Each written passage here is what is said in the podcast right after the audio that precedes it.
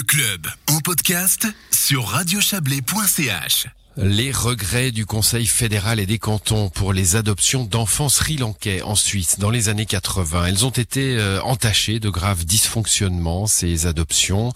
Certains enfants auraient été ainsi volés ou vendus au Sri Lanka dans le cadre d'un système appelé ferme à bébés. Ce scandale euh, rebondit en Suisse. Un rapport de la Haute École zurichoise spécialisée en sciences appliquées décrit ces pratiques illégales. La ministre de Justice et Police, Karine Keller-Souter, condamne et regrette. Écoutez de Berne le dossier de Serge Jubin. C'est un reportage néerlandais qui a mis au jour en 2017 les graves dysfonctionnements des procédures d'adoption depuis le Sri Lanka. Dans les années 1980, 11 000 enfants sri-lankais ont été adoptés par des parents européens, dont quelques 800 en Suisse. Le rapport de la Haute École de Zurich précise que toutes les procédures ont été entachées d'irrégularités. Le problème se situait au Sri Lanka, avec des enfants parfois volés, vendus, victimes de filières et d'intermédiaires. Les autorités suisses s'étaient informées du problème mais n'ont pas pris les mesures nécessaires. Pourquoi? Le ministre neuchâtelois de Justice et Police, Alain Ribaud. On a un système en Suisse où la pratique, les compétences sont partagées entre la Confédération et les cantons. On a des cantons qui exécutaient les choses sur la base de documents censés être des vrais, mais dont la Confédération aurait pu penser qu'ils n'en étaient pas. Enfin, il y a un système où les collectivités publiques, mises bout à bout, n'ont sans doute pas été suffisamment attentives. C'est des choses aujourd'hui qu'on imagine à peine, mais qui se sont bel et bien passées. Conclusion de l'étude zurichoise, au fond, on cherchait des enfants pour des parents suisses plutôt que des parents pour les enfants. Le Conseil fédéral bat sa coulpe, Karine Keller-Souter.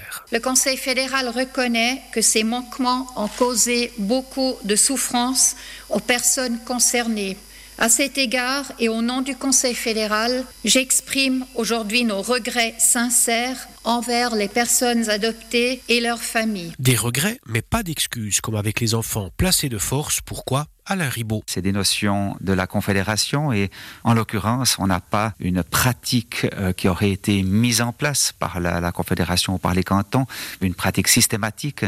Il s'agit de manquements, on n'est pas tout à fait dans le même degré, cela indépendamment bien sûr des conséquences sur les personnes concernées. Derrière les graves dysfonctionnements, il y a des enfants sri-lankais établis en Suisse, devenus adultes, qui veulent et qui ont le droit de connaître la vérité sur leurs origines. En guise de réparation, Confédération et cantons s'engagent à soutenir cette quête d'identité, un exercice difficile car les papiers et les identités qui avaient permis l'adoption sont souvent des faux. Karine Keller-Souter. Il s'agit avant tout d'un soutien pour trouver l'identité puis l'origine de la personne concernée. C'est avant tout la responsabilité des cantons de soutenir euh, les personnes concernées dans la recherche de leur identité. Mais la Confédération est prête, si les cantons s'engagent, à soutenir aussi ces efforts.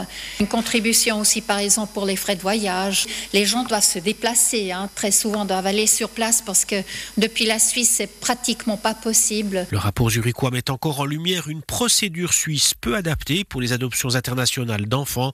Faut-il changer la loi? Alain Ribaud. C'est ce qu'un groupe de travail quand en confédération va examiner. C'est la suite. Aujourd'hui, on a un temps intermédiaire, si vous voulez, avec la présentation de ce rapport. Il s'agit effectivement d'établir si nos règles sur l'adoption sont encore totalement en phase avec la situation. Il faut dire que le nombre d'adoptions internationales a beaucoup diminué. On est aujourd'hui environ 100 par année versus 400 à l'époque. Donc, est-ce que les règles prévues à l'époque pour 400 sont encore aujourd'hui totalement bien taillées pour 100 C'est des éléments qui doivent être examinés. Karine Keller-Souter s'est engagée à faire adapter les lois pour que les processus d'adoption en provenance d'autres pays soient irréprochables. Un dossier signé Serge Jubin.